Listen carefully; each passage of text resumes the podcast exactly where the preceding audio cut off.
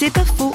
À 5 ans de la retraite, le médecin Jacques-Antoine Fister et sa femme décident de partir travailler au Burkina Faso un ami burkinabé qui s'occupe d'une ONG dédiée à l'accompagnement des malades du sida et aussi, une certaine mesure, à la prévention de cette maladie, était chez nous en Suisse. Il nous a dit que quelqu'un s'était approché de lui pour lui dire Mais vous êtes bien aimable de vous occuper de nous au plan spirituel, au plan matériel. Et n'oubliez pas que nous sommes des malades, qui allons mourir un peu prématurément, même si on nous soigne.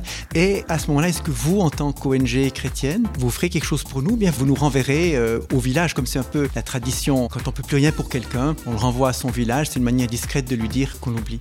Et ben, Isabelle et moi, ça nous a fait réfléchir. Nous avons pensé, mais ça, c'est une parole qui est pour nous. C'est peut-être Dieu qui nous parle. C'est un peu mystérieux, hein Est-ce que nous, on ne pourrait pas essayer d'apporter ce savoir qu'on a pu acquérir ici, là-bas au Burkina Faso? C'est pas faux, vous a été proposé par Parole.fm.